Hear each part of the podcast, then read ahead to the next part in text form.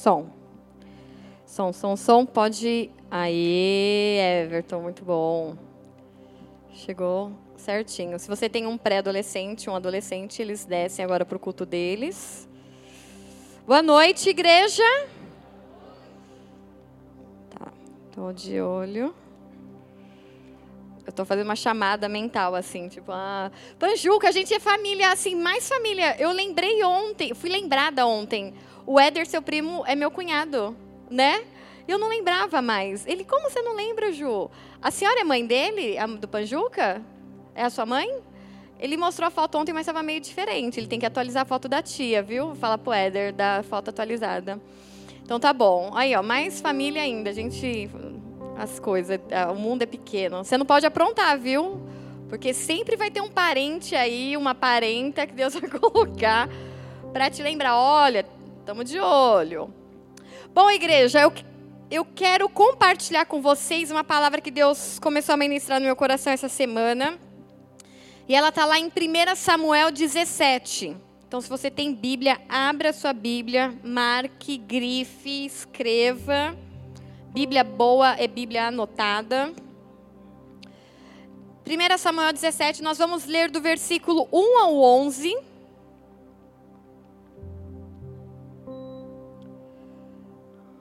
Oh, thank you. Muito bem. Vamos lá. Os filisteus juntaram suas forças para a guerra e reuniram-se em Socó de Judá e acamparam em Éfes Damim, entre Socó e Azecá. Saul e os israelitas reuniram-se e acamparam no vale de Elá, posicionando-se em linha de batalha para enfrentar os filisteus. Os filisteus ocuparam uma colina e os israelitas outra, estando o vale entre eles. Um guerreiro chamado Golias, que era de Gate, veio do acampamento filisteu. Tinha 2 metros e 90 centímetros de altura.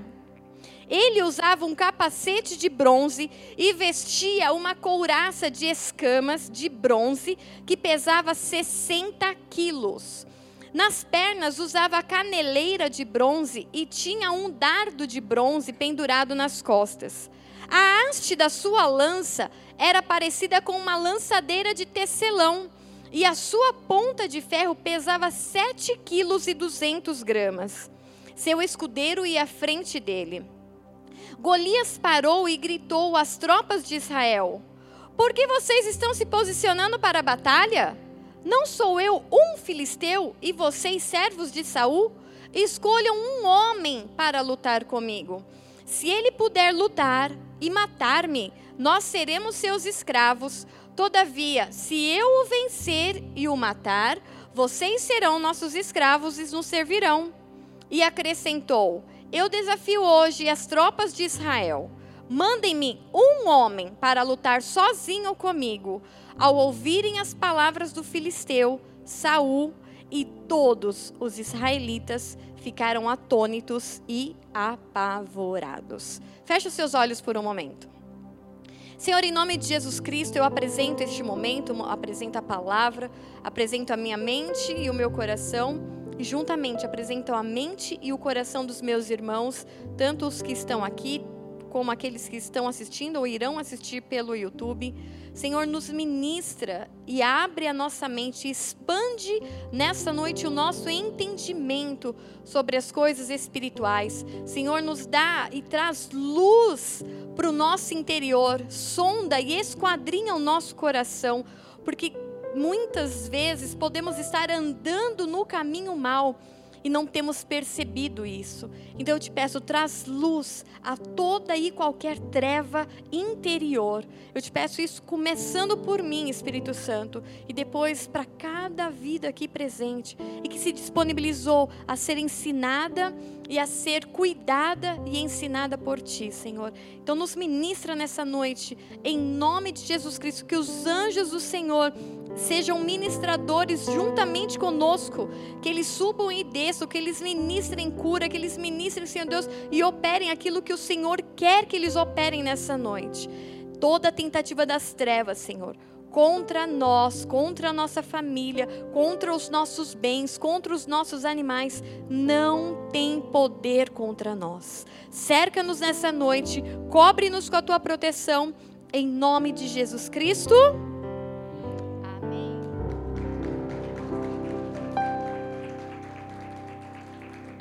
Bem, eu não sei se você é cristão há bastante tempo, se você começou a vir na igreja agora, ou se hoje é o primeiro dia que você está vindo, não tem problema. Mas a história da qual nós vamos passar um pedaço hoje, e esse culto ele vai ser em pedaços, e é, talvez a próxima parte já seja quinta-feira. Eu tô, estou fazendo uma agenda minha, mas eu tenho agenda de Deus, eu tenho que ver. Mas a próxima parte é quinta-feira, em nome de Jesus, se assim for a vontade do Senhor. Mas ela vai começar contando uma história bem conhecida na Bíblia sobre a batalha de, dos filisteus com os israelitas, a batalha de Golias com Davi. Mas hoje, a parte em que nós vamos focar e aprender e nos aprofundarmos é sobre a parte dos filisteus. O monte, a Bíblia está falando aqui em 1 Samuel 17, que eles estavam se preparando, os filisteus e os judeus, eles estavam se preparando para uma batalha. E ele, de um lado de um monte, como se numa montanha estivesse os filisteus prontos para a guerra, e numa outra montanha, os israelenses, os judeus estivessem ali prontos também para a batalha, e entre eles um vale. Tudo bem? Vocês conseguem visualizar? Quem gosta daqueles filmes tipo 300, consegue né, ter essa visualização. Eles todos prontos lá com o escudo, ah, ah, ah, gritando que nem uns doidos. Eu ia falar uma outra série, mas aquela lá não é muito. 300 é menos pior. E aí estão lá assíduos, né? É, é, ansiosos pela batalha. Então, nós vamos hoje focar no monte do lado da montanha em que estão os filisteus. Ok? Depois, no outro culto, nós passaremos pelo vale, e depois, no outro culto, nós estaremos no monte lá com os judeus, os israelitas. Então, acompanhe aí que esse culto vai ter partes e não perca nenhum episódio, nenhum capítulo. Quem aqui no passado foi noveleiro? Fala a verdade, a Globo não está onde está porque ninguém assistia novela.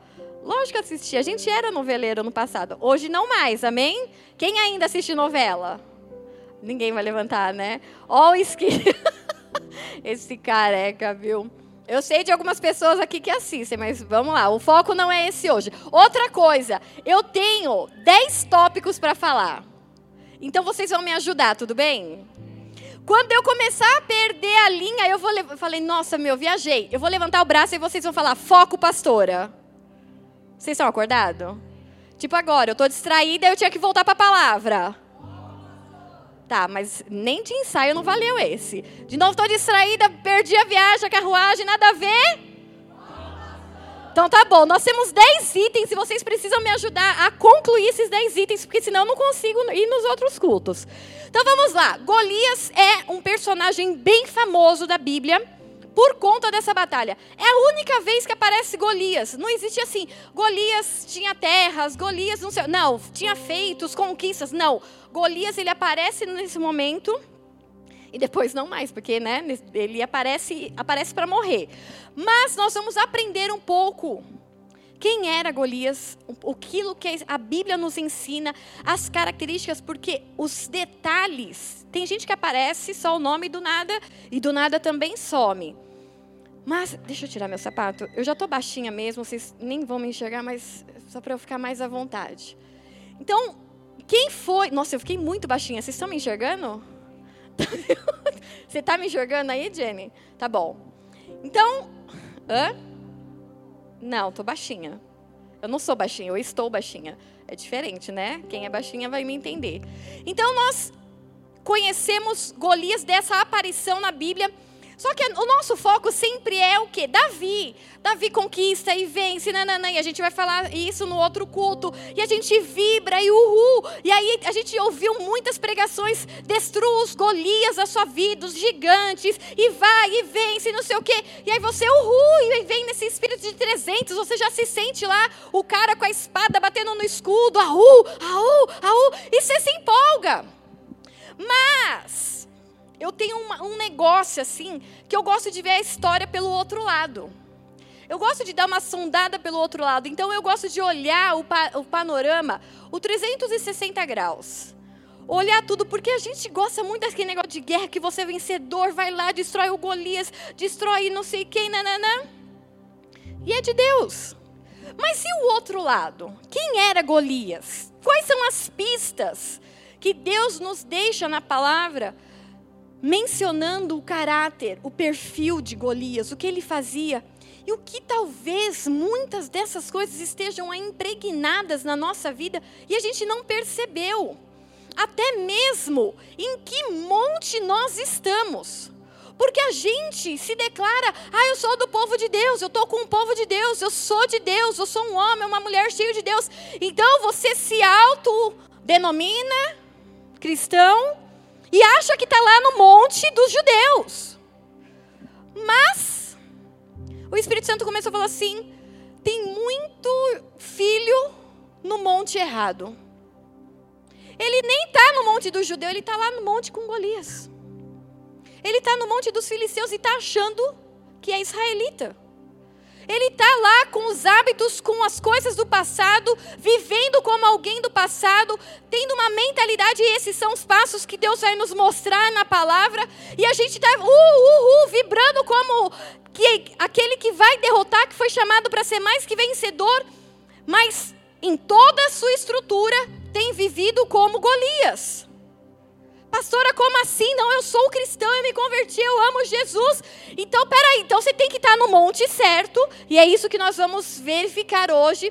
Eu vou me verificar, você vai se verificar através do Espírito Santo de Deus. Então, eu posso estar carregando um espírito semelhante ao espírito que agia em Golias, e estar não no lugar da fé, não no monte da adoração, não no monte de aguardar e esperar em Deus, mas talvez eu esteja no monte da afronta, talvez eu esteja no monte do pecado, talvez eu esteja no monte da falta de temor ao Senhor. Porque é isso que nós vamos entender que Golias simbolizava, e é isso que Golias carregava dentro de si uma tremenda falta de temor ao Senhor. Então, que a gente possa se localizar espiritualmente e saber se realmente nós estamos no monte certo. Porque se você estiver no monte junto com os filisteus, você vai ter que atravessar o vale e subir o monte para estar junto com o teu povo. E se você está no, no monte certo, você vai entender o porquê que há uma distância e há uma separação do justo e do injusto. Então, eis aqui alguns pontos que nós vamos olhar para dentro de nós e eu peço Espírito Santo de Deus, a pessoa de Deus, ministra cada coração aqui nessa noite. Em 1 Coríntios 11, 28 diz assim: Examine-se o homem a si mesmo, e aí então coma do pão e beba do vinho. É isso que a gente ministra toda a Santa Ceia. Então, esse é um culto em que você vai precisar olhar para dentro de você e falar assim: Hum, eu tô achando que eu tô no monte errado. Quem aqui já pegou ônibus errado sem querer, deu um cochilo e viu que o caminho mudou, não era para onde você deveria estar tá indo, vai entender o que eu estou falando. Nossa, não era aqui que eu deveria estar.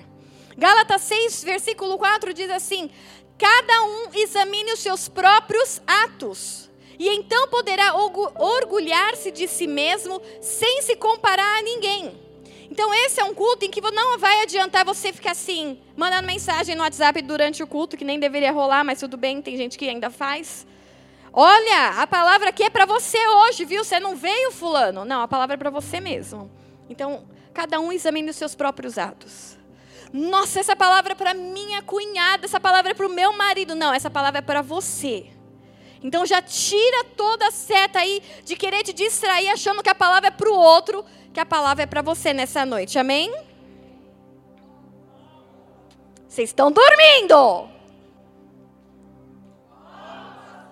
Tá bom, tá? É a primeira vez, né? Então tá bom, a gente vai aprender. Então vamos lá, o texto me diz em 1 Samuel 17, primeira coisa sobre Golias, o seu nome. O nome de Golias significava, ou traduzido era Goliate, que significa esplendor Fui no dicionário Aurélio Basicão lá no Google. E o que é esplendor? Esplendor quer dizer brilho, luminosidade intensa, resplendor, resplandecência, qualidade daquilo que é grandioso, luxuoso, magnânimo, opulência e suntuoso. Então, o nome de Golias já trazia em si grandeza. O nome dele já carregava brilho, luminosidade, já fazia menção ao luxo, à sua suntuosio, sunto, suntuosidade. Golias, então, nasceu para brilhar. Nós já aprendemos aqui num culto de mulheres que nós também nascemos para brilhar. Mas o brilho que precisa resplandecer em nós, ele não é gerado e não vem de nós mesmos. O brilho reflete aquilo que vem do alto, aquilo que vem do céu. E Golias carregava no seu nome já uma grandeza, uma magnitude. Então ele já nasceu com algo especial.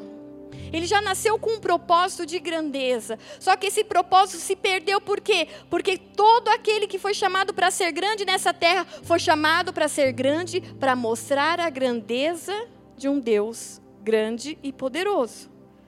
Não há na face da terra um ser humano sequer que foi colocado para mostrar a sua grandeza, para que ele fosse louvado como grande.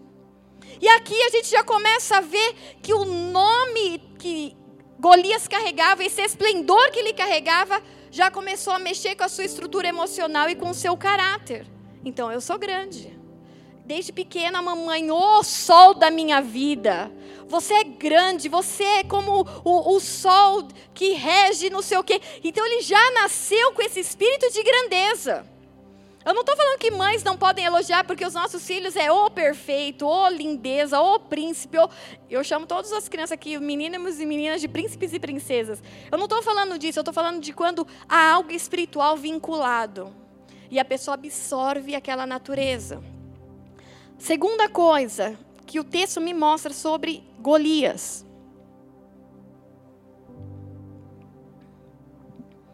A sua origem. O texto diz que era Golias, o homem guerreiro de Gate. Me dá a origem de Golias, da onde ele surgiu, da onde ele veio. Gate quer dizer lagar era uma das cinco principais cidades dos filisteus. Então era uma grande metrópole, mas o seu nome traduzido é lagar. O que, que é lagar? Lagar é aquele poço, aquele, aquele instrumento, aquele local para se amassar e espremer uvas e azeitonas. Então, um cara com um nome de grandeza, de esplendor, nasceu, veio de uma cidade em que Deus colocou a cidade para ser espremida. Uma, uma cidade que foi esmagada, que foi humilhada.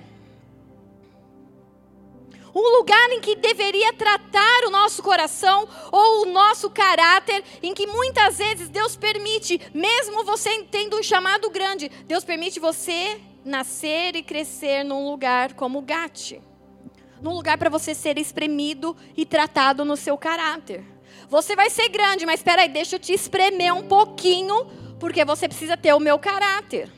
Mas mesmo vindo numa cidade em que foi espremido, em que foi amassado, Golias continuou tendo o seu caráter e a sua, a sua, o seu perfil, o seu modo de viver como alguém arrogante. Porque ele era grande, ele era esplendoroso. E ele saiu de um lugar de ser espremido e reduzido, mas isso não moldou e não modelou o seu caráter. Quantas e quantas vezes nós saímos de situações de humilhação e que eram situações que Deus falou assim: ele precisa ser quebrado. Ele precisa aprender a pedir perdão. Ele precisa aprender a falar eu te amo. Ele precisa voltar no lugar e falar assim: olha, eu errei, fiz tudo errado. Vou pagar o preço da humilhação. Que é o lugar em que Deus vai lá e espreme a uva, que espreme o azeite, a azeitona para sair o azeite.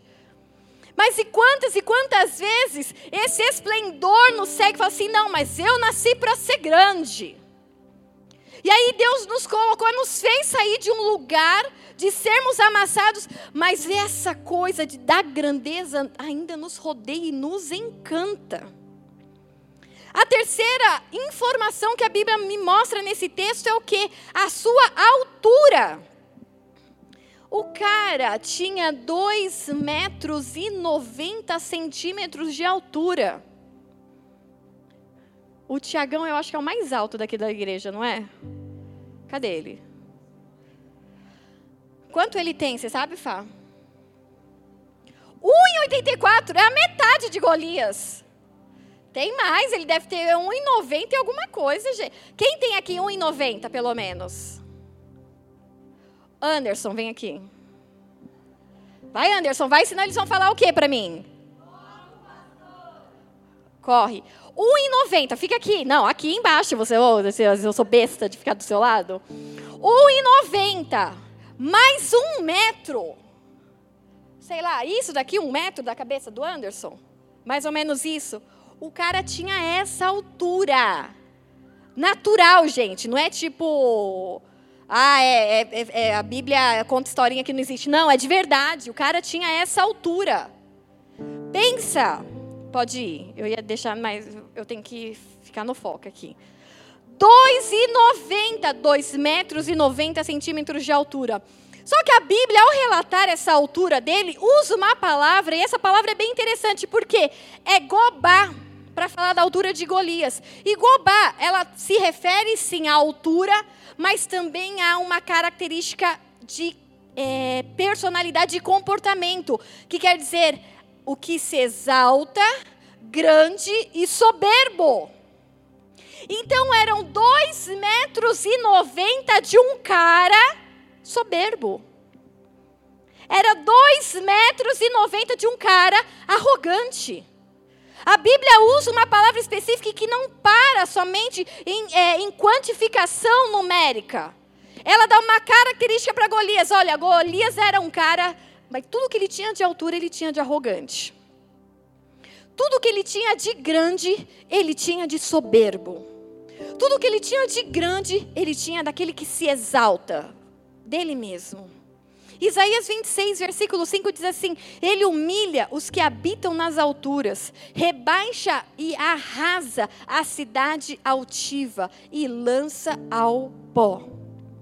O profeta Isaías não está falando aqui da, da, da, altura quantificada também. Ele está falando aqui, aquele que sobe, aquele que se engrandece, aquele que se auto-intitula, aquele que busca fama e sucesso para ele, holofote, olhem. Ele busca para ele. A Bíblia fala, Isaías está falando: olha, você está querendo subir nas alturas, mas Deus, ele rebaixa e arrasa a cidade altiva e lança o pó. Toma cuidado, por quê? Porque essas são características de alguém que está no monte dos filisteus. Essa é uma característica de Golias e não deve ser uma característica de quem está no outro monte. Soberbo, altivez, orgulho, arrogância. Apesar de ter vindo desse lugar de humilhação e para ser esmagado, Golias tinha uma estrutura de grandeza e soberba. E será que a nossa estrutura interna também não é alta demais? Como era a estrutura de Golias? Será que temos tido como visão não são de pessoas que estão muito no alto? Será que eu não tenho me achado muito importante? Ou no meu cargo, ou com o meu carro, ou pela minha família, ou sei lá por quê? Quais são os motivos do seu esplendor? Será que nós não temos caminhado para lugares errados? Será que a minha visão não tem se é, elevado nas alturas demais? Que encontram em si mesmo uma visão necessária para tudo. Eu sou autossuficiente, eu não preciso de ninguém. O texto diz que Golias saiu do meio do exército, ele foi sozinho para resolver o problema em que ele achava que ele era a solução. Autossuficiência sem precisar e nem ter dependência de Deus e nem de ninguém. Não, eu não preciso da igreja, eu não preciso de pastor. Eu resolvo, eu, eu apresento e faço diante de Deus o que eu quiser. Você pode ter apresentado, agora basta saber de que Deus você está em apresentado. Porque a Bíblia diz que tem muitos deuses. Até o teu estômago pode ser um Deus. A Bíblia diz: há aqueles que têm um Deus, o estômago. Por quê? Porque vivem para comida. Há o Deus do dinheiro, mamon. Ah, mas eu já falei com Deus. Que Deus? Com que Deus você tem falado? Porque há muitos deuses, mas Ele é Deus acima de todos os deuses. E será que a gente não tem exaltado, assim como Golias se exaltou? Quarto ponto, trazia na sua cabeça. O texto diz que Golias ele trazia na sua cabeça, e a palavra cabeça é roche, que quer dizer não só cabeça física, mas a cabeça na posição. Ele trazia na sua posição. A sua cabeça representava a liderança de cidade, nação, lugar, família. A sua cabeça, ele trazia na sua cabeça. A cabeça ali está tratando sobre mentalidade. Então, Golias trazia sobre a sua cabeça, sobre a sua mente. A mente de Golias falava: Você é o cara. A mente de Golias falava assim: não tem líder igual você. Qualquer um que aparecer aqui, você vai apavorar. Você é bom, você traz essa posição de liderança. Golias, aonde você estiver, você vai reinar. Aonde você estiver, você vai conquistar, você vai avançar. Você vai ser foguete. E foguete? Foguete não dá ré, Golias. Imagina ter um espírito contrito de reconhecer que está errado, pedir perdão, voltar atrás. Não. Golias, você nasceu para brilhar, você nasceu para ser grande, você nasceu para ser foguete. Então ele trazia na sua cabeça essa mentalidade. E queridos, falei isso no culto de mulheres. O que Satanás tem tentado tocar na nossa mentalidade nunca se viu antes. Você é capaz, você é lindo, você é maravilhoso, você pode, você conquista, você, você, você, você. É a teoria humanista. O homem no centro do universo. Mas e Deus? Não, Deus, Deus já é poderoso. Não, mas você conquista. Ah, mas é dependência? Não, mas é você. Golias, ele trazia com ele uma mentalidade. E quantos cristãos, sem perceber, foram colocados nesse monte, no monte dos filisteus, e estão lá sendo motivados, incentivados a serem foguetes a destravar a Bíblia, a destravar é, a finanças. Fique rico e conquiste seu avião, seu helicóptero e depois aposenta lá o desenho do pica-pau. Nem o pica-pau precisa sonhar mais, que você já conquistou tudo. Pastor, eu não posso sonhar com isso. Pode. E deve. Mas para que propósito? Para que finalidade você quer dinheiro? Ah, eu quero dinheiro para. Fala aí no teu coração. Para que, que você quer ficar rico? Para que, que você precisa de um carro hoje? Ah, eu preciso de um carro para. Pastor, eu venho para a igreja com criança no colo, no ônibus, é horrível. Ah, concordo, precisa de um carro. Aí Deus te dá um carro. A última coisa que você faz na vida é vir para a igreja. Vai para todos os lugares, mas para a igreja não vem. Ai, pastor, eu preciso estudar. Eu preciso de um emprego melhor. Eu, aí Deus vai, na graça, na sua bondade, dá. E aí o que você faz? Você cai, você peca, você começa a roubar no emprego, você desvia, você faz. Vira o doido que quer ficar rico. Por quê? Porque você está sendo ensinado a ter a mentalidade de Golias nessa geração. Vai lá que você é grande, vai lá que você é o melhor, vai lá que você conquista. Salmo 73, 7 diz assim: Do seu íntimo brota a maldade, e da sua mente transbordam maquinações. Toma cuidado o que está passando na sua mente. Porque aquilo que vier na sua mente vai descer ao teu coração e uma hora vai brotar.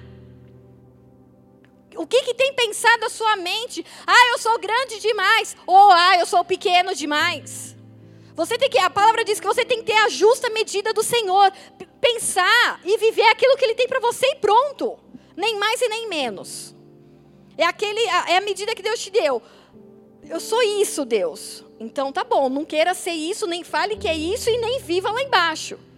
Cada um tem uma medida no Senhor. Salmo 26, 2 diz: Sonda-me, Senhor, e prova-me, e examina o meu coração e a minha mente. Você precisa pedir para Deus sondar a tua mente. Porque muitas vezes ela está maquinando, ela está calculando como te fazer ficar longe do Senhor e você nem percebeu. Nossa, aquela, aquela, aquele lugar poderia ser meu. Aquela posição poderia ser minha. Nossa, fulano está lá, mas era para eu estar. Quem disse? A tua mente. A tua mente está te enganando.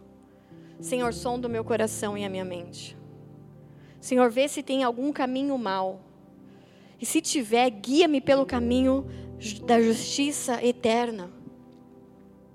Para de querer voar em ventos que não foi para você.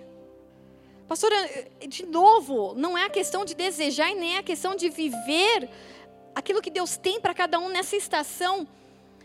Mas quantas pessoas estão feridas e machucadas porque passaram aí um, dois, três anos tentando destravar um dinheiro financeiro e não destravou. Por quê? Porque não é assim que funciona. De Deus é o ouro e a prata. Nas mãos dele estão todos os recursos da terra. Ele dá para quem ele quiser. E por isso você não vai trabalhar? Não, você vai trabalhar, vagabundo. Vai trabalhar, vai estudar, vai fazer plantão, vai virar, fazer, e vai ensinar, e vai multiplicar. Mas a, teu, a tua mente e o teu coração não pode estar nisso. Esse não pode ser o principal objetivo da sua vida. Não pode. Provérbios 23, 30 até o 33 diz assim: Dos que se demoram bebendo vinho, dos que andam à procura de bebida misturada, não se deixe atrair pelo vinho que está vermelho quando cintila no copo e escorre suavemente. No fim, ele morde como serpente e venena como víbora. Seus olhos verão coisas estranhas. Olha esse final de versículo. E a sua mente imaginará coisas distorcidas.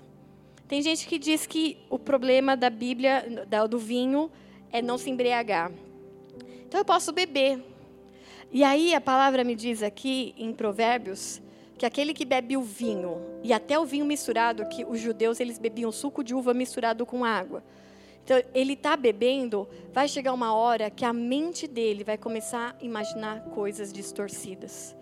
Tudo aquilo tudo aquilo que diminui a tua forma de pensar, de raciocinar ou racionalizar uma situação tem que ser tirado da sua vida. O excesso de coisas, pessoas que ficam compulsivas, aquele momento, eu preciso comprar para depois eu pensar, para eu relaxar, para eu não sei o quê, eu preciso comer para eu. Não, querido, você precisa dominar a sua alma e o seu corpo. Porque tudo aquilo tem feito a sua mente se distrair, precisa ser tirado. Entre elas o vinho. Ai, pastora, mas tem igreja que isso e que aquilo. Bom, eu estou falando daquilo que a Bíblia está me ensinando. Amém? Vocês precisam acordar. Isaías 46, 8 e 9 diz assim: Lembre-se disso, gravem-no na mente Acolham no íntimo, ó rebeldes. Lembre-se das coisas passadas, das coisas muito antigas. Eu sou Deus e não há nenhum outro. Eu sou Deus e não há nenhum como eu. Você pode conquistar através do trabalho, através do esforço. Você pode unir, você pode ajudar, você pode fazer um monte de coisa. Mas você precisa se lembrar em todo momento grava, e a palavra Isaías está falando que grava na tua mente e acolhe no teu íntimo, não deixa isso escapar. Não existe outro Deus. Não existe, não há Deus além do nosso Senhor. Então, nós precisamos guardar a nossa mente. E a mente de Golias era essa mente voltada para para essa teologia de eu sou melhor, eu sou a melhor liderança, eu sou melhor nisso e aquilo. A quinta coisa que a Bíblia, nesse texto, me mostra é que ele trazia na cabeça, a cabeça a gente entendeu que é a mentalidade, sobre essa mentalidade havia um capacete de bronze. A palavra bronze é, quer simboliza. Aqui eu nem vou saber falar, que é uma palavra super difícil no hebraico. Neshoshet. Aí você põe lá no Google, depois a gente lança lá. Que quer dizer? Minério, bronze é um mineral, ok? Mas ele também, a palavra também é usada para correntes, luxúria, meretrício. Meretrício é prostituição. Tipo, tem a meretriz, que é a prostituta, meretrício, prostitu, espírito de prostituição. E sentido duvidoso. Então eu tenho um homem gigante com uma estrutura grande que se acha desde pequenininho. Ele traz sobre ele na sua cabeça, na sua mentalidade que ele é o melhor, que ele vai conquistar, avançar tal. E colocaram nele um capacete de bronze. E esse capacete simboliza correntes de pecado, porque são correntes de luxúria, de meretrício, de sentido duvidoso. Só que ao invés eu, cristão, eu tenho que me analisar, e hoje é o culto que eu preciso me analisar. Eu deveria estar no monte junto com os judeus, e na minha cabeça deveria ter um capacete da salvação, que é Efésios. Só que a Bíblia diz que não. Golias tinha um capacete sobre ele, só que era um capacete que aprisionava sua mente no pecado. Olha que loucura! Ao invés de carregar então o capacete da salvação, que é justamente eu tenho um Salvador, eu não consigo me salvar sozinho. Eu preciso de um Deus porque eu não consigo andar sozinho. Eu preciso de direção porque eu não estou na manhã, mas Ele está. E eu estou sofrendo hoje, mas Ele já sabe do meu futuro. Então eu não tenho essa dependência. Aí, Golias, ele tinha no seu capacete correntes do pecado. Sobre a sua mente havia um céu fechado. Que céu fechado é esse? Quando a gente ora, quando a gente começa o culto e que o louvor parece que vai guerreando e parece que não consegue romper. O que, que é esse céu fechado que a gente fala? É o céu de bronze. Que é justamente o que? É, é, é, é, aquilo que você pensa, não consegue, não sai. Por quê? Porque tem alguma coisa fechando a sua mente, a sua oração. Esse céu fechado, esse distanciamento da verdade. Onde, pastora, mas que, que loucura é essa de teto de bronze, céu de bronze, e que não passa a oração como se fosse o pecado, o impedimento, essa, essa prisão, essa corrente que, que segura a adoração, que segura o louvor, que segura a oração. Olha o que diz lá em Deuteronômio. Eu vou só para pincelar para vocês entenderem que não é. Ai, gente que fala de batalha espiritual e viaja. Não, é Bíblia. Deuteronômio 28, versículo 2. É Deus com um povo num monte de novo. E Deus começa a falar assim: se vocês me obedecerem, e aí depois ele fala um monte de bênção que será consequência da vida dos obedientes. E depois ele fala, mas também vocês podem escolher, se vocês não me obedecerem, e aí vem uma lista de coisas que são maldições que virão sobre aqueles que desobedecem a Deus. Então no 28, 2 diz assim: Todas essas bênçãos virão sobre vocês e os acompanharão. Tiago, que altura você tem? É. 1,89. Eu chutei 1,90, hein? 1,84, tá bom. Tudo bem, era só para a gente tirar uma dúvida. Então, é, vamos lá, foco. Tá vendo? É, vocês têm que me ajudar. Todas essas bênçãos virão sobre vocês e os acompanharão se vocês obedecerem ao Senhor, o seu Deus. Aí vem uma lista, e você vê essa lista em casa. E aí no, no 28, 15 diz assim: Entretanto, se vocês não obedecerem ao Senhor, ao seu Deus, e não seguirem cuidadosamente todos os seus mandamentos e decretos, que hoje eu lhes ordeno, todas essas maldições cairão sobre vocês e os atingirão. E aí vem uma lista de maldições. No 23 ele fala assim, os, que é uma das maldições: o céu sobre a sua cabeça será como bronze, o chão debaixo de vocês como ferro. Então Deus está falando assim, como uma maldição para um povo que desobedece a minha, a minha voz, a minha ordenança, é céus como de bronze. É céus que não passa oração. é pecado reprimindo oração. É, é como se é, estivesse realmente fechado. Ia falar ainda assim, e o chão debaixo de vocês como ferro. Então a terra, você vai querer plantar, você não planta em lugar que, que tem ferro. Você precisa de terra. Então ele fala assim: vocês estão buscando tanto uma prosperidade, mas se vocês tiverem essa mentalidade de céus, de capacete, de bronze, não vai subir diante de mim. Não vai subir, vocês vão querer plantar e tudo que vocês tentarem semear não vai virar. Não vai ter alimento, vai, não vai, tudo que vocês não vai acontecer. Por quê? Porque capacete de bronze é pecado. É luxúria, é prisão, é corrente. E a gente precisa entender, então, peraí, eu tenho, será que a minha mente ela tão tão fixada, luxúria, gente, é você esbanjar o que você não tem e não pode. É você, luxo, é, é, é eu querer mostrar algo que eu não sou e nem posso. Sou eu estourar um cartão de crédito que eu não posso pagar. Pecado de luxúria. Por quê? Porque eu estou excedendo aquilo que é a, a minha porção hoje a mulherada já, já entra até em ciricutico. Eu, eu, eu, eu, disfarço, eu tento disfarçar. Mas, querido, luxúria é, é, é esse negócio de eu, eu preciso comprar, eu preciso mostrar. Há um tempo atrás, uma pessoa veio, eu, a, a, a Josi, sei lá onde está a Josi também. A pessoa veio me. Ai, pastor, essa bolsa de não sei o que que a pessoa está vendendo. Nananã. Louis Vuitton. Eu, nossa, tá vendendo, né? É difícil pessoas que têm bolsa assim de grife, grife mesmo. 50 reais. Mas não paga nem o zíper. Aí eu, querida, deixa eu te ensinar um negócio. Peguei o link do site que vende bolsa de grife. Ó, uma bolsa de verdade dessa marca é 20, 25, 30 mil reais. Não, mas é original, a menina me deu na caixa com cartão. falei, então, o que a menina te disse, presta atenção na mamãe aqui, ó.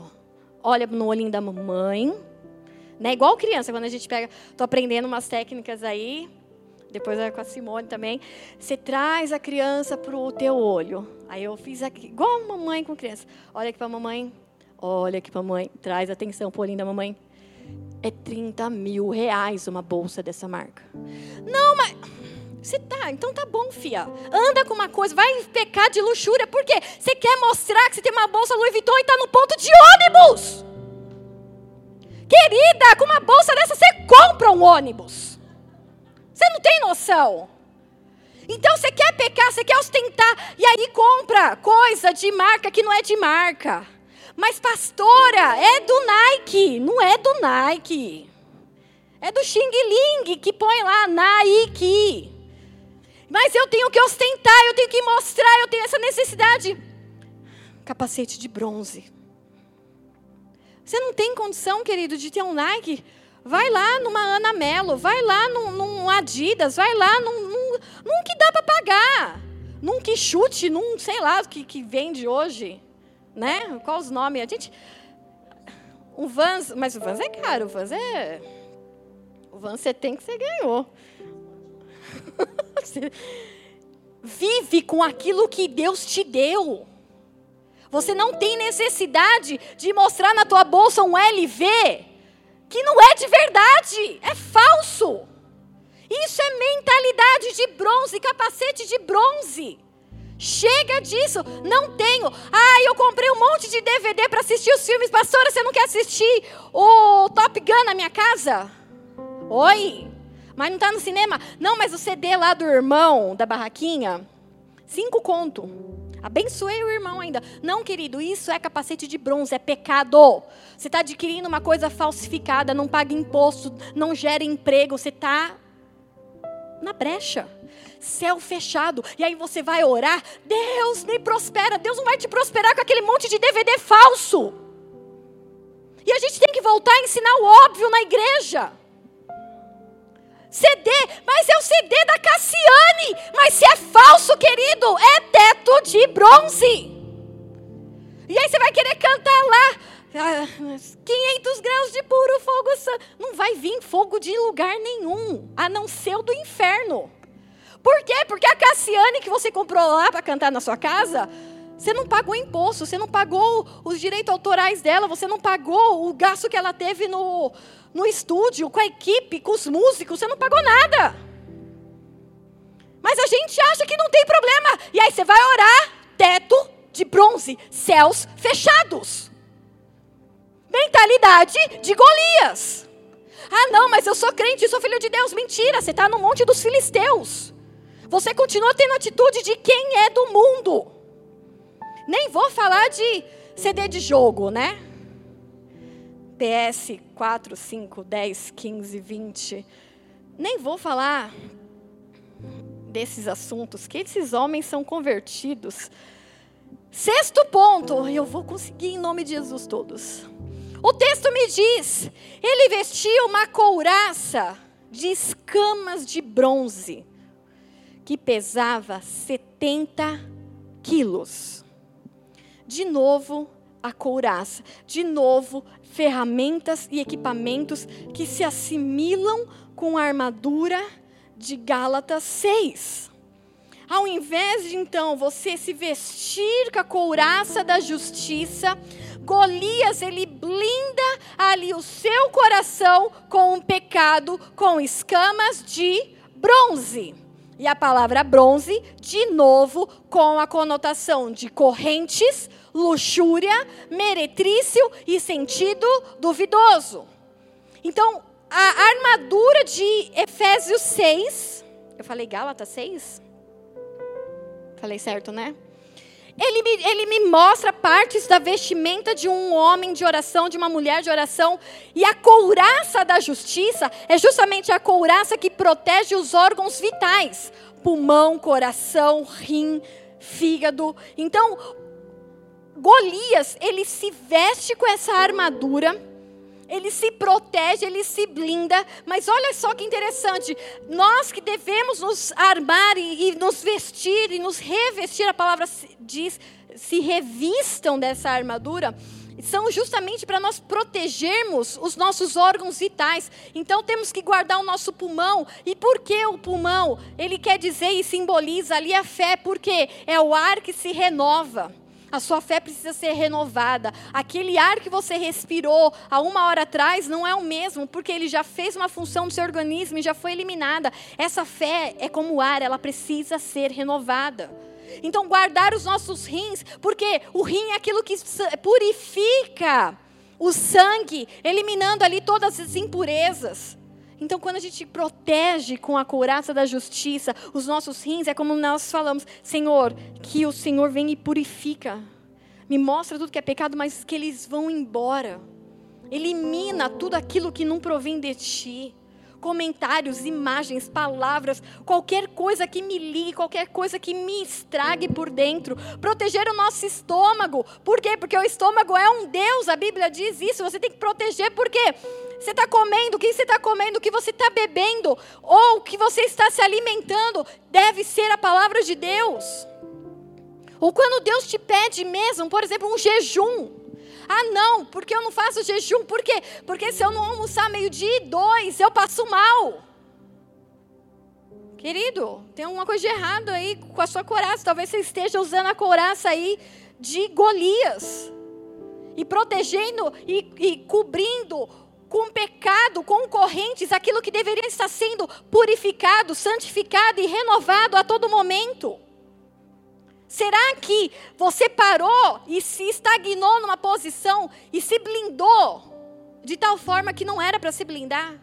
Não, eu não tenho mais relacionamento com pessoas na igreja, porque eu fui de uma outra igreja e a pessoa lá me magoou, me feriu, o pastor fez isso, fez aquilo, então agora eu venho para o culto, sento e vou embora. Querido, você está com a couraça das escamas de bronze igual Golias. Por quê? Porque você não deixa as coisas se renovarem relacionamentos, vidas, pessoas, trazerem esse renovo, ser santificado e purificado como se fosse um rim trabalhando. Não, você se blindou. Blindou e se fechou.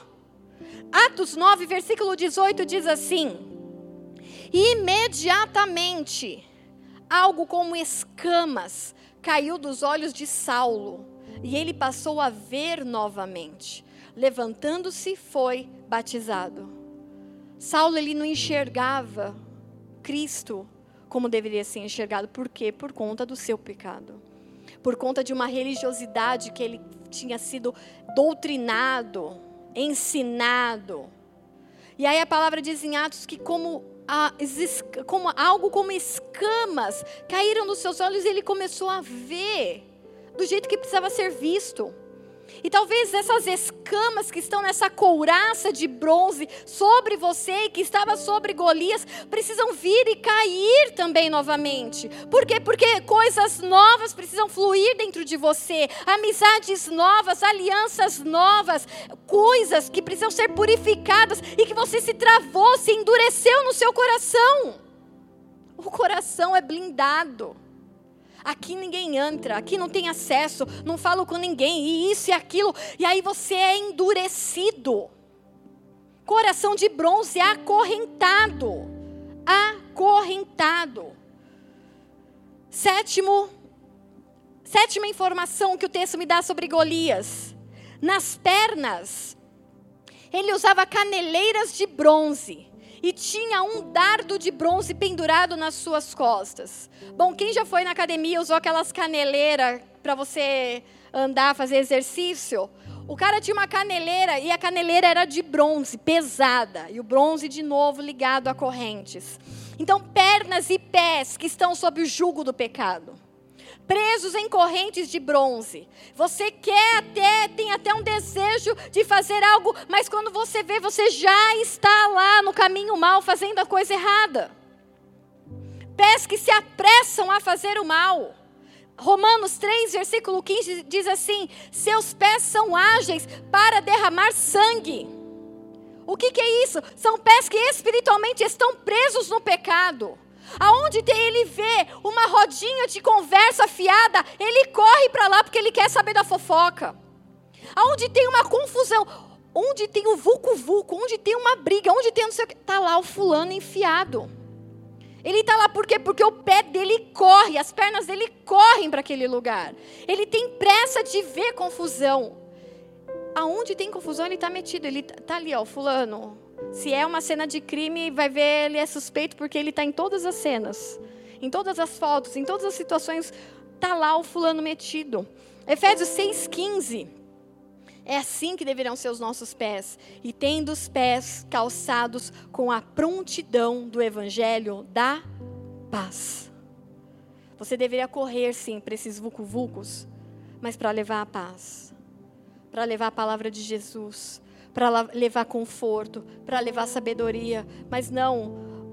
Salmo 119, 101 diz assim: Afasta os pés de todo o caminho mal para obedecer a tua palavra. Eu preciso ter essa consciência que se eu não romper essa caneleira de bronze, eu vou viver indo buscar confusão como Golias buscava do meio de um povo de muitos guerreiros, ele é o primeiro a sair do meio do povo e falar assim: Eu vou lá e eu vou brigar pelos filisteus. Talvez você seja aquela pessoa na família em que começou, uma, levantou uma situação, precisa de alguma coisa, você é o primeiro a ir lá fazer barraco. Teu pé corre.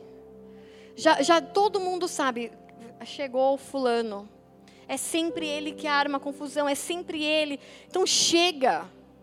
Nós precisamos afastar os nossos pés dessa corrente, desse, desse, dessa caneleira de bronze que estava sobre Golias e não deve estar sobre nós. Isso não deve fazer parte da nossa armadura. Salmo 50, versículo 17 diz assim: Pois você odeia a minha disciplina e dá as costas às minhas palavras. É Deus falando aqui. Por que dá as costas às minhas palavras? Porque nas costas de Golias havia um dardo pendurado de bronze. Ele tinha símbolos de correntes e prisões espirituais por todo o seu corpo. Como quem dizendo, eu posso não estar tá vendo, mas nas minhas costas eu tenho proteção.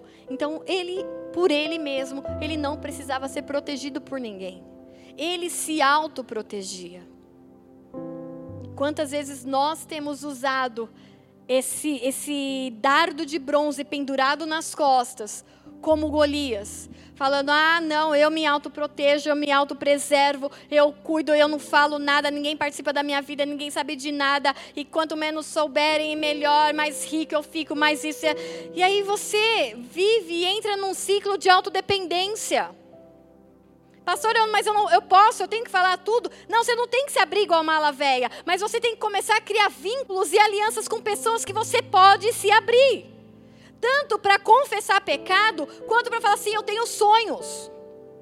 Eu tenho desejos, eu tenho é, projetos, e isso tá, tá ainda confuso. E talvez você, Deus te dê pessoas para falar assim, te ajudar te dar direções, te abrir novos campos, novas visões que você não, não percebeu ainda. Mas se você se fecha, você fala: não, deixa comigo, eu estou armada.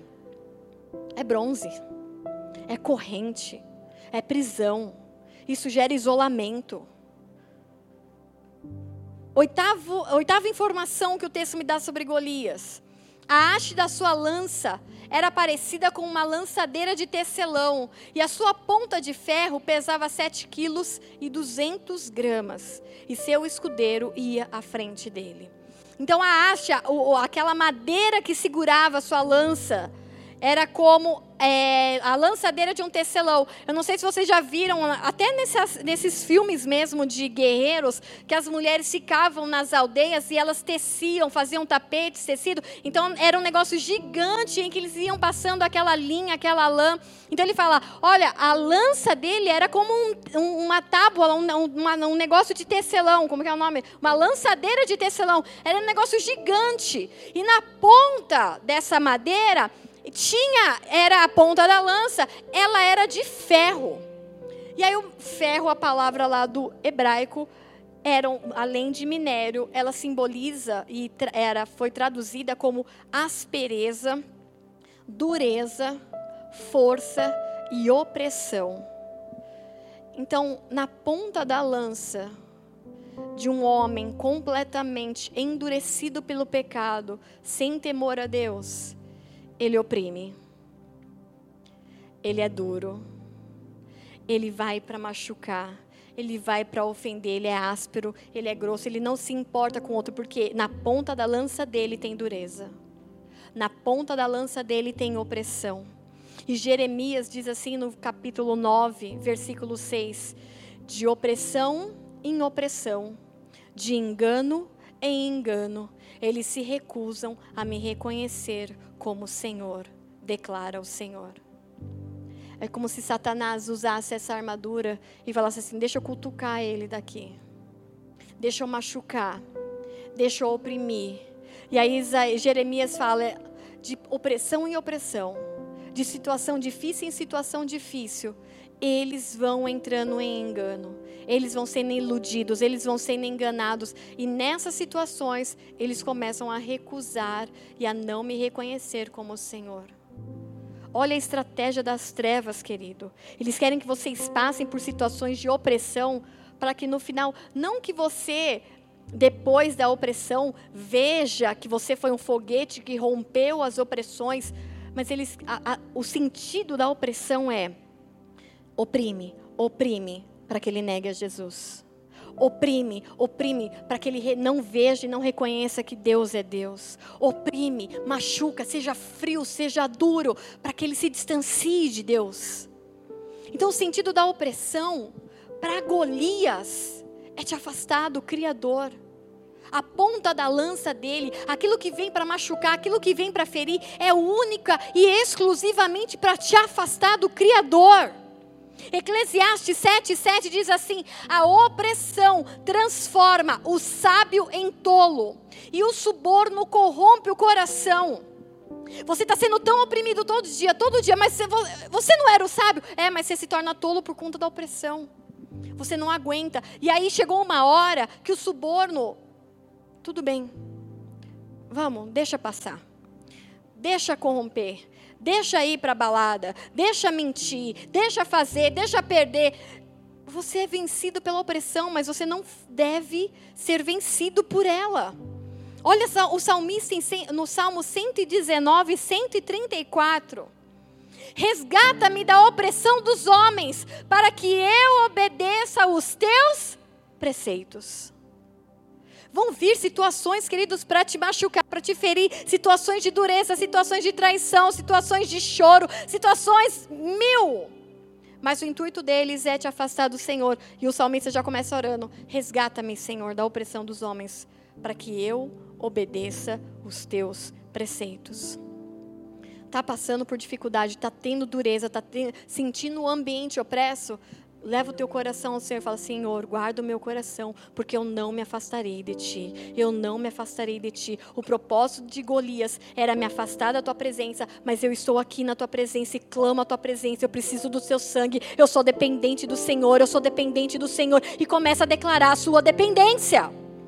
Porque toda a armadura, toda a estrutura de Golias é justamente isso. Eu sou independente e não preciso de mais ninguém e nem de Deus. E quando nós nos colocamos na posição de filhos e dependentes do Senhor, eu rompo com essa estrutura de Golias. Eu mostro em que monte eu estou, ou que monte para onde eu. Que, um monte pelo qual eu estou indo. Talvez eu estava ali no monte de Golias perdido como o João Bobo, como aqueles bonecos de poço de gasolina, achando que estou apavorando e estava lá, bobão. Sai do lugar de correntes de pecado. Tem um vale para atravessar, mas tem um povo para você se juntar. Chega, chega de viver como alguém que é filisteu. Nono, nona informação de Golias. Golias parou e gritou às tropas de Israel: Por que vocês estão se posicionando para a batalha?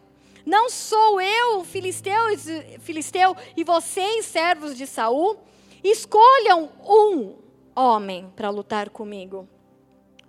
Tá lá a galera se juntando, um do lado do monte, outro do lado do monte, e pega escudo e bate espada. E qual é a estratégia, Saul? Qual é a estratégia? E aí a Bíblia ainda conta que Golias ele ia lá por 40 dias ficou essa tensão filisteus num monte, israelitas no outro monte, e essa tensão entre eles e ninguém resolvia nada, e ele ia lá afrontar o povo: cadê? Eu só preciso de um.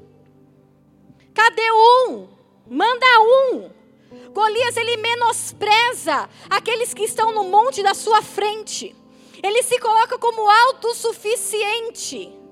Tipo, não precisa juntar rapa, escolhe um aí. Vamos mano a mano. Não precisa gritar ru, não precisa bater espada, não precisa bater escudo. Eu só quero um. Ele zomba, ele olha para o povo assim: para que vocês estão montando batalha? Para que, que a gente vai perder tempo em guerra? Vamos no mano a mano e a gente acaba logo com isso. Ele diminui a estratégia do povo de Deus, ele diminui um homem de Deus. E quantas e quantas vezes essas setas também não passam na nossa mente e no nosso coração? Quando vem uma situação difícil, e aí o Senhor te direciona através do Espírito Santo de Deus, ele fala: vai jejuar. Aí você fala: para quê? Jejuar? Para que me alinhar para a batalha? Para que está tão difícil? Para que crer no impossível? Para que me preparar para dias difíceis? Para quê? A gente diminui a estratégia de Deus. A gente se acha autossuficiente. Bom, se eu não fizer, se eu não ganhar essa guerra, ninguém mais ganha. Se eu não resolver o problema da minha família, ninguém mais resolve. Se eu não mudar a minha esposa ou eu não mudar o meu esposo, ninguém vai mudar. E aí você traz para si uma autossuficiência como se você fosse Deus. Provérbios 16, 18. O orgulho vem antes da destruição. O espírito altivo antes da queda. Golias, ele perde a batalha nesse momento. No momento em que ele menospreza a presença de Deus e o povo de Deus. A batalha não havia acontecido, são 40 dias nessa tensão, e, e vai lá e xinga, e, e, e, zomba do povo de Deus, e é isso e aquilo, e os, o povo de Deus junto com Saul, atônitos, tremendo de medo, ninguém sabe, ninguém tem um guerreiro de 2 metros e 90 de altura, com todo esse aparato de bronze, e o que, que nós vamos fazer? Nesse momento, existe a queda espiritual de Golias. Caiu. Por quê? Porque o orgulho vem antes da destruição. Toma cuidado, querido e querida, para que antes de entrar numa batalha, e muitas vezes uma batalha de Deus, que Deus te preparou para ela, você já não entrar como um perdedor por conta do orgulho e da sua altivez. Ah, isso daqui é fácil, não preciso nem jejuar. Toma pau. Ah, isso daqui eu nem preciso orar, porque ah, é simples. Toma pau. Ah, não, a gente não precisa se santificar, porque imagina, a gente é, é filho de Deus, a gente não vai cair, vai lá cair em, em prostituição. Tá lá o, o, os orantes, os namorados dormindo junto como se fossem casados. Cai por quê? Porque entra na batalha achando que já ganhou. Orgulho e altivez precede a queda. Provérbios 29, 23 diz: O orgulho do homem o humilha, mas o de espírito humilde obtém honra. Está se achando, vai ser abatido por Deus. Pode esperar. Pode esperar que Deus tenha um pozinho para você, um lagar para te esmagar, para te espremer. Pode esperar. Mas se você tem um espírito humilde, sabe que nada vem de você. Sabe que você é completamente dependente de um Deus poderoso, mas um Deus amoroso. Você vai obter honra, porque é isso que diz a palavra. Provérbios 16, 5 diz assim: O Senhor detesta os orgulhosos de coração, sem dúvida serão punidos. Olha que palavra forte. E falando, ah, mas Deus é amor, Deus é graça, Deus. Não, mas Deus detesta. Você gosta de dar uma humilhada em alguém? Você gosta de se exibir com algo? Você gosta de falar alguma coisa menosprezando alguém? Toma cuidado. Porque alguém não gostar de você, tudo bem. Mas Deus detestar você, queridos, é algo muito forte. A gente precisa tomar cuidado e, e ter temor no nosso coração. Décimo, conseguimos. Se ele puder lutar, aqui é Golias falando, se ele puder lutar e matar-me, nós seremos seus escravos. Todavia, se eu o vencer e o matar, vocês serão nossos escravos e nos, ser, nos servirão. E acrescentou: Eu desafio hoje as tropas de Israel. Mandem-me um homem para lutar sozinho comigo. Mal sabia Golias que ele já era escravo dos seus próprios pecados. Mal sabia Golias que ele já estava acorrentado na sua mente, nas suas emoções e nas suas atitudes ao pecado. Mas agora Golias, ele se coloca numa posição de salvador. Eu sou o salvador dos filisteus me deem um judeu e eu lutarei com ele e tomarei ali, derrotarei ele e o povo judeu se tornará os meus servos. Foi ali então a sua queda, a consolidação da sua queda, porque ele caiu antes da luta. Ali ele se, ele se apresenta como o Salvador. Antes ele só era autossuficiente, ele sozinho dava conta. Agora ele se apresenta como o Salvador da sua nação. Romanos 5, 12. Romanos 5, versículo 12 diz assim: Portanto, da mesma forma, como o pecado entrou no mundo por um homem e pela, pelo pecado a morte, assim também a morte veio a todos os homens, porque todos pecaram. O mundo, o mundo ou a, a entrada do pecado foi por um homem. Mas por um homem também veio a salvação, e esse homem não era Golias. Romanos 5,19 diz: Logo, Assim como por meio da desobediência de um só homem, muitos foram feitos pecadores, assim também, por meio da obediência de um, homem, muitos serão feitos justos. Um homem pecou, o pecado entrou no mundo, Adão. Só que aí Romanos, a carta de Romanos diz assim: só que por meio da desobediência de um, todos acabaram sendo feitos pecadores, mas a obediência de um, a obediência de Jesus Cristo, de um único homem, fez muitos homens serem feitos justos. É como se Jesus nos apresentasse no meio do vale um monte de Deuteronômio 28. Se vocês me obedecerem, todas essas bênçãos vos alcançarão. Agora, se vocês não me obedecerem, todas essas maldições vos alcançarão também. É como se Jesus trouxesse para o homem essa consciência: há o poder de decisão. Vocês podem decidir em que monte vocês vão ficar, vocês podem decidir que couraça, que vestimenta de guerra vocês vão vestir, se é a de Golias ou se é a de Efésios 6.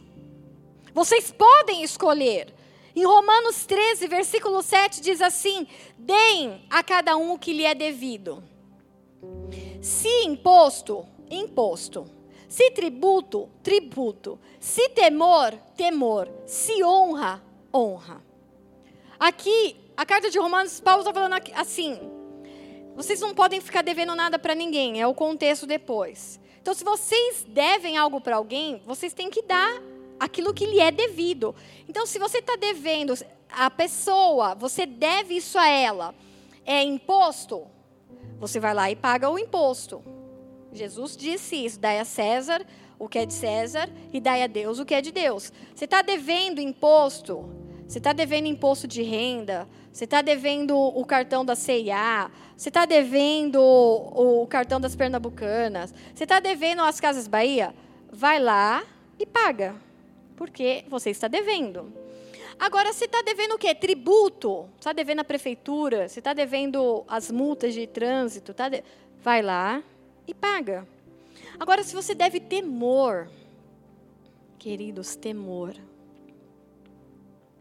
Nós precisamos e devemos temor ao Senhor. Golias, ele tinha zero temor a Deus. Mas se nós devemos temor ao Senhor, devemos lhe entregar temor. Se ele merece honra, se as pessoas da nossa família, da nossa casa, do nosso convívio merecem honra, dê-lhes a honra devida. Por quê? Porque você não tem que ficar em dívida com ninguém por nenhum motivo. E será que nós temos dado a Deus o que lhe é devido? Será que nós temos dado honra ao nome dEle? Será que nós temos valorizado o tempo de silêncio na presença dEle, falando assim: Deus, me mostra onde eu estou pecando, onde eu estou errando, me ensina a mudar, me ensina a me aperfeiçoar, me ensina a ser melhor do que eu fui ontem. Será que nós temos gastado o nosso tempo de forma correta? Será que nós estamos realmente no monte certo? Onde, onde nós estamos hoje espiritualmente? Será que nós vamos dançar como Davi na presença do Senhor? porque a gente vai conhecer nos próximos cultos, mas Saul tentou colocar em Davi um capacete de bronze. Saul falou assim: vai, já que tem que ir alguém para a guerra. Esse foi um menino, o único que se ofereceu para ir para a guerra. Eu estou dando spoiler, tá? Dos próximos cultos. Já que você é o único que se ofereceu para ir para a guerra, então deixa eu te vestir. E a primeira coisa que ele põe sobre Davi é o capacete de bronze. Davi, na hora, fala assim: me tira isso, porque isso não me pertence. Porque eu vou na força do meu Deus. Não permita que nada nem ninguém coloque sobre você a estrutura que o mundo tem para esse tempo. Aquilo que Deus tem para você é para você viver. Você não precisa de armaduras de bronze, você não precisa de espada de ferro, você tem o Deus poderoso sobre os céus e a terra, o dono de, todo, de todas as coisas, o que deu ordem a todas essas coisas para se colocarem no seu lugar. Enquanto o mundo em Gênesis era um caos, ele pôs ordem em todas as coisas. Então ele é o Deus que pode pôr em ordem todas as áreas da sua vida, mas não aceita mais um capacete de bronze, não aceita mais uma couraça de bronze, não aceita mais viver limitado com correntes do pecado pecado. Ele te chamou para ser dele, mas para agir de acordo com ele, com o coração dele. E quando não derem nada para você, guarda o teu coração de pecar, de, de falar, nossa, agora estourei. Mas quando alguém olhar assim, tipo assim, Você não é nada. O que, que você está fazendo aqui? Você não, você não tem capacidade. Guarda no teu coração. É assim mesmo, Deus. É esse cenário adverso que o Senhor gosta de fazer milagres. Eu lembro de uma vez em que eu saí de uma entrevista muitos anos atrás, mas eu saí dessa entrevista muito humilhada, mas muito humilhada. E a pessoa, ela olhava para mim assim e falava assim: Mas o que, que você está fazendo aqui? Você não tem capacidade nenhuma de estar aqui para ocupar esse cargo. E essa pessoa, ela me humilhou, mas ela me humilhou, mas ela me humilhou. E eu saí dali em prantos. E eu guardei no meu coração. Esse é o cenário propício para o milagre. É quando não tem chance. É quando falam que você não tem capacidade. É quando tentam te humilhar, te diminuir. É que não tem jeito. Eu sou da teoria de que o não a gente já tem. Mas para tudo, eu estava falando isso com a minha sogra ontem. Eu falei, sogra, eu sou da teoria do não a gente já tem. A gente já tem um não. A gente já tem a má notícia. Então, já que a gente já tem isso, vamos partir para o sim. Vamos partir para o milagre. Vamos partir para o impossível. Por quê? Porque o não a gente já existe, a gente já está vivendo com o não. Qual a possibilidade? Ah, aumenta se você pedir, se você orar, se você clamar. Então vamos aumentar as nossas possibilidades no mundo espiritual com o impossível. Então qual é o cenário impossível hoje? Qual é a guerra que você está passando hoje? Qual é a impossibilidade? Nós, como família, estamos vivendo a impossibilidade de uma cura de não é um câncer, são vários cânceres. Vários. Mas eu falei para o meu marido: se é para ir para a guerra com a impossibilidade, vamos orar pelo milagre. Mas ele pode morrer hoje. Pode, mas eu também posso morrer. Se você está vivo, você pode morrer.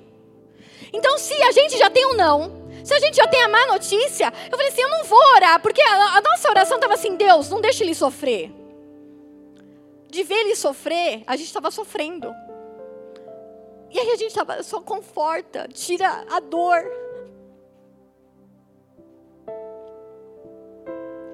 Aí Deus falou: muda a tua oração, Juliana. E eu compartilhei isso com meu marido porque a gente estava orando para Deus, cura ele para a eternidade, porque a gente não quer ver ele sofrendo. A gente não quer ver ele chorando. A gente não quer ver ele entubado. E aí Deus falou assim: muda a tua oração, não, você já tem. E nós começamos a orar com o rei Ezequias que havia recebido uma sentença de morte, e o Senhor falou assim: Eu vou te dar mais 15 anos. Eu falei: eu posso, A gente pode, como família, viver esse milagre? A gente tem o sim e tem o não. E ambos estão na mão do meu Deus. Se é para pedir, vamos pedir milagre. Nós começamos a orar a Deus.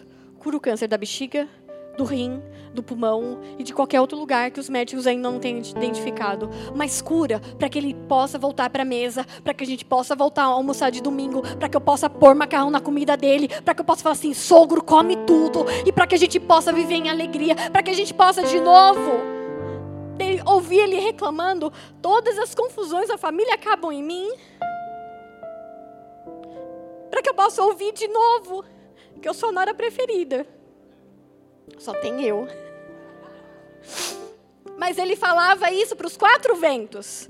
Essa é minha nora preferida. E eu falei, ai sogro, se você me arranjar outra nora, você vai, outra nora, você vai ver só. Cada um tem um Golias para vencer. Mas Satanás tem tentado nos colocar com a armadura de Golias. Para que os céus não ouçam a nossa oração, para que os céus não se movam. E o céu só não se move porque há teto e céus de bronze. Mas nós decidimos, como família, nós vamos viver milagres. É impossível, é difícil, é isso, tem diagnóstico, tem isso, tem aquilo, tem, tem, tem tudo isso. Mas o não a gente já tem.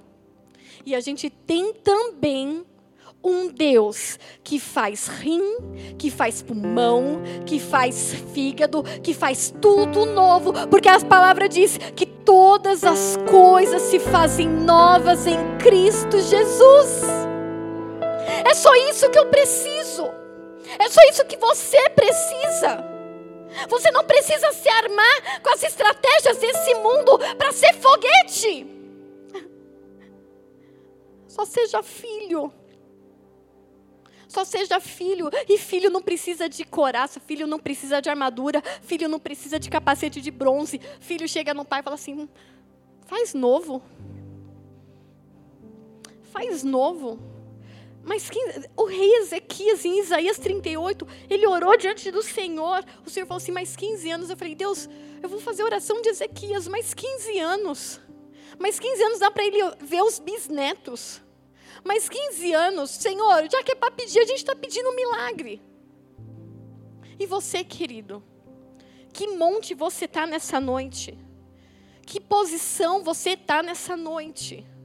Talvez você foi levado, igual quando a gente está na Sé, seis horas da tarde, você vai sem, sem querer, você foi para um lugar. O mundo te levou para o monte dos filisteus, o mundo te levou para as estratégias de capacete de bronze, o mundo te colocou nessa situação, mas você tem o poder de abandonar todas essas coisas, passar pelo vale e se juntar com o teu povo e com a tua família de Deus. Está em você a decisão. Feche os seus olhos.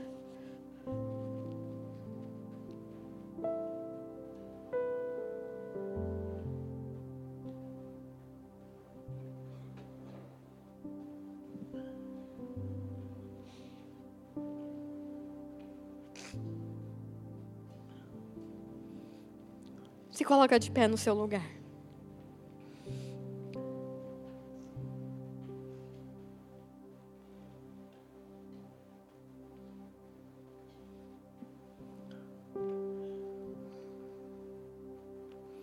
Um homem entrou o pecado, mas por um homem entrou a justiça, entrou a salvação, entrou a justificação. Então nessa noite, não vai ser o pastor, a pastora que vai te dizer que você tem que mudar a área A, B e C. É você e o Espírito Santo, você aprendeu que ele é uma pessoa e ele te ensina.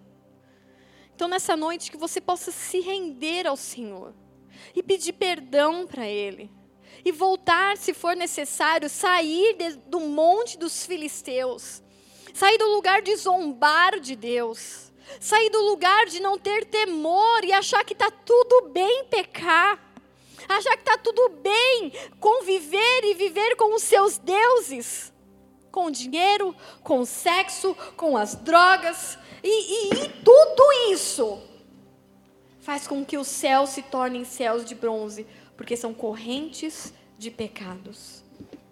Então esse é o momento em que você tem a oportunidade, porque você hoje você está vivo. Daqui a 10 minutos, 20 minutos, talvez a gente não saiba.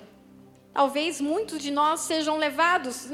A gente não tem a certeza de 10 segundos para frente do que pode acontecer.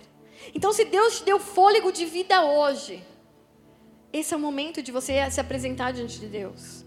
E falar: Deus, eu estava lá, talvez com os, o povo judeu, mas eu não estava crendo, eu duvidei de Davi, eu zombei, eu fiquei com medo de Golias, eu fiquei com medo do gigante, ou talvez eu estava no vale, eu estava em dúvida se eu estava morno, né? Porque o vale é o lugar do morno, ele não sabe se sobe com os filisteus, ele não sabe se ele vai com os judeus, ele não sabe se ele santifica, se ele entrega o dízimo, ou ele vai gastar e administrar as suas riquezas do jeito dele, aí você não, talvez você esteja ali no vale. E talvez no vale você ficou perdido, e talvez no vale você ia para um lado e para o outro, como a palavra diz em Tiago, como aquele que é com a onda. De acordo com como a onda vai, bate de um lado, você vai de um lado para o outro. É morno, não tem direção, não, não sabe o que quer é da vida, não tem firmeza nas suas decisões. Ou talvez você já estava lá mesmo junto com os filisteus, vestindo a roupa de Golias, com a mentalidade de Golias, trazia sobre a sua cabeça a mesma mentalidade que Golias tinha. Mas essa mentalidade é de Golias. E Golias não era filho. Golias era aquele que não temia ao Senhor. Se você continuar com esse espírito de Golias sobre você, você não vai ter acesso ao Senhor, não vai ter acesso aos seus tesouros, não vai ter acesso à sua voz. Por quê? Porque Golias usa um capacete de bronze. E o capacete de bronze impede o fluir dos céus, impede o fluir do sobrenatural de Deus. Então esse é o seu momento, querido. Você faz de pé, sentado, ajoelhado, chorando, clamando, orando, cantando. Esse é o seu momento com o Senhor. Esse é o momento de você falar: Deus me reposiciona no lugar da guerra certa. Porque até o lugar certo da guerra você tem que saber em que lugar você vai ficar. Porque guerras nós teremos sempre. Sempre nós teremos guerra. Mas de que lado da guerra você está? Então use esse momento do louvor para se derramar diante da presença desse Deus. Porque assim como em Deuteronômio 28, ele estava diante do povo, ele falou: agora vocês decidam, ou a bênção, ou a maldição, ou a obediência, ou a desobediência, mas tudo isso vai ser fruto da decisão de vocês. O que vocês decidirem hoje, vocês colherão fruto. Se vocês decidirem ser obedientes hoje, vocês colherão os frutos da minha bênção e da minha prosperidade. Agora, se vocês decidirem me desobedecerem, vocês colherão todas as maldições que eu lançarei sobre vocês. É o, é o momento da decisão. E ninguém pode decidir por você. Ele não permitiu que ninguém decida por você. Faça essa oração ao Senhor. Tu és bem-vindo aqui em nosso coração. Toma direção, Deus, fogo consumidor, sem impedimentos, vem face a face, Senhor. Sopra em nós, Espírito, te queremos, Deus. Sopra em nós, sopra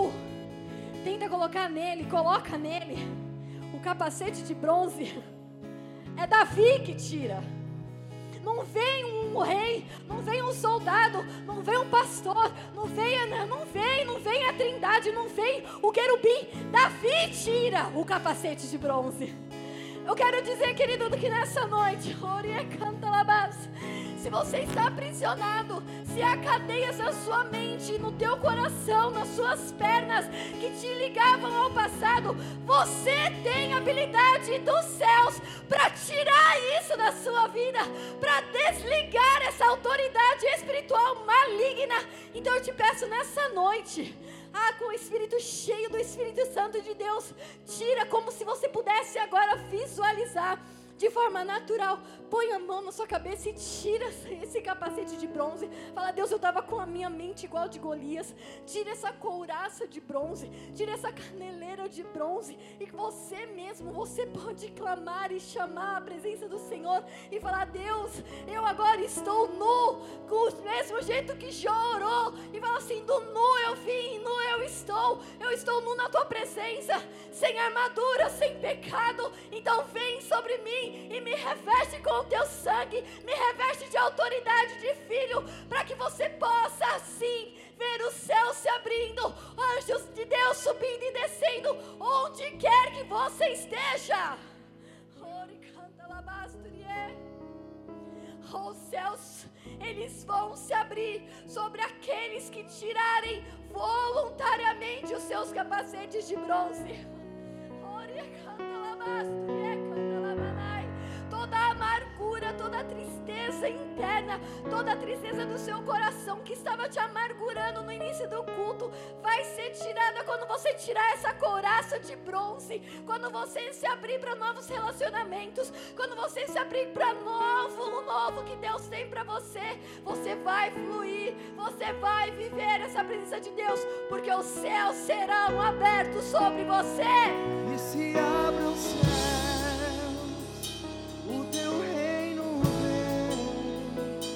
nossa fé está no nosso Deus. Que se abram os céus, o teu reino vem. Nossa fé está no nosso Deus. Que se abram,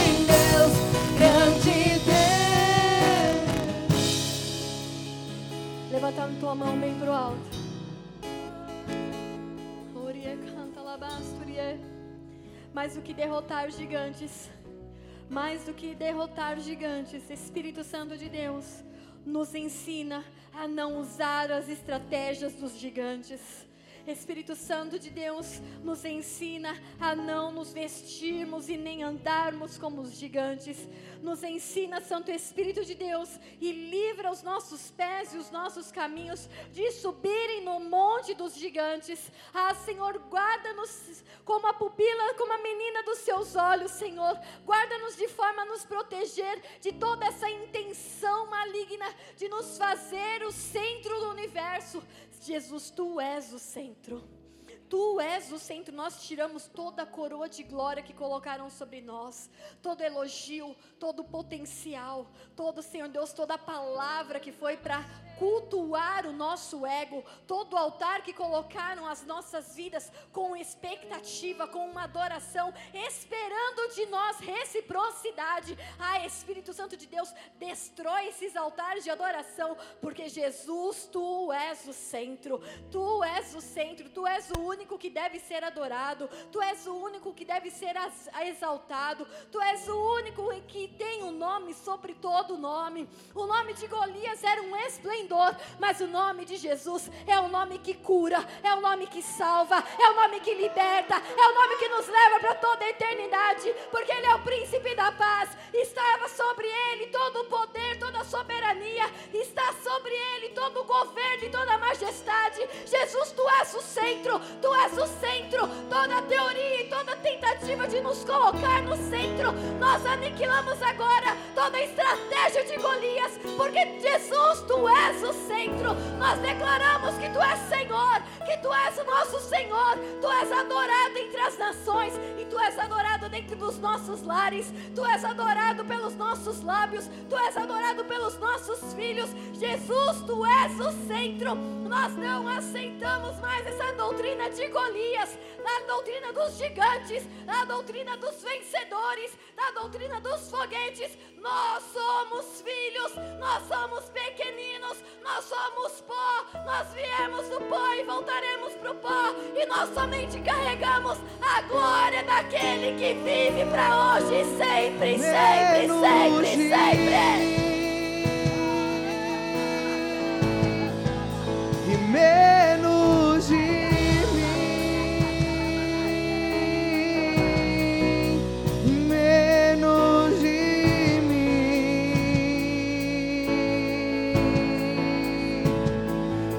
ele cresça e eu diminua, que ele apareça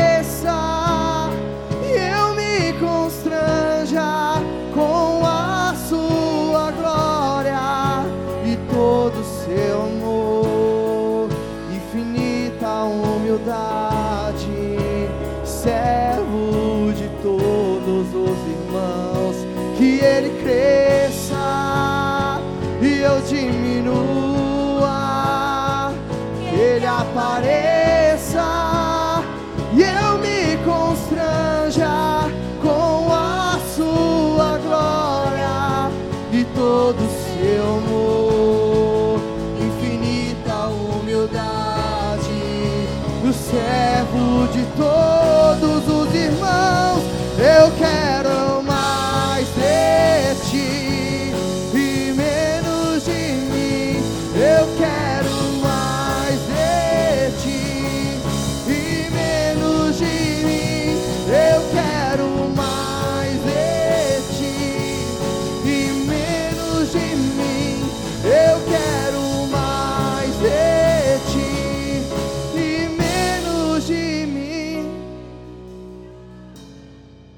na mão da pessoa que está do seu lado. A gente pode de novo. E vamos fazer enquanto a gente ainda pode. Levanta.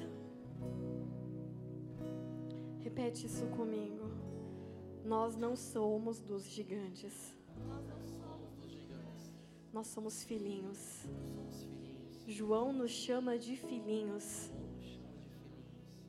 Olha para a pessoa que está do seu lado. Você é filhinho. Tira a roupa de Golias. Filhinho não usa roupa de Golias. Filhinho usa roupa de filhinho. Amém? Levanta a mão da pessoa do seu lado. Isso nos torna mais que vencedores não são as estratégias do monte dos filisteus, é a unidade de Jesus Cristo, a unidade do corpo de Jesus que nos faz mais que vencedores. Porque quando nós estamos juntos, a bênção do Senhor, ela nos acompanha, ela é derramada sobre a igreja. É isso que te faz forte, é isso que te faz vencedor. Não é roupa, não é espada, não é estratégia, é a unidade. Amém? Oremos juntos o Pai Nosso. Pai nosso que estás nos céus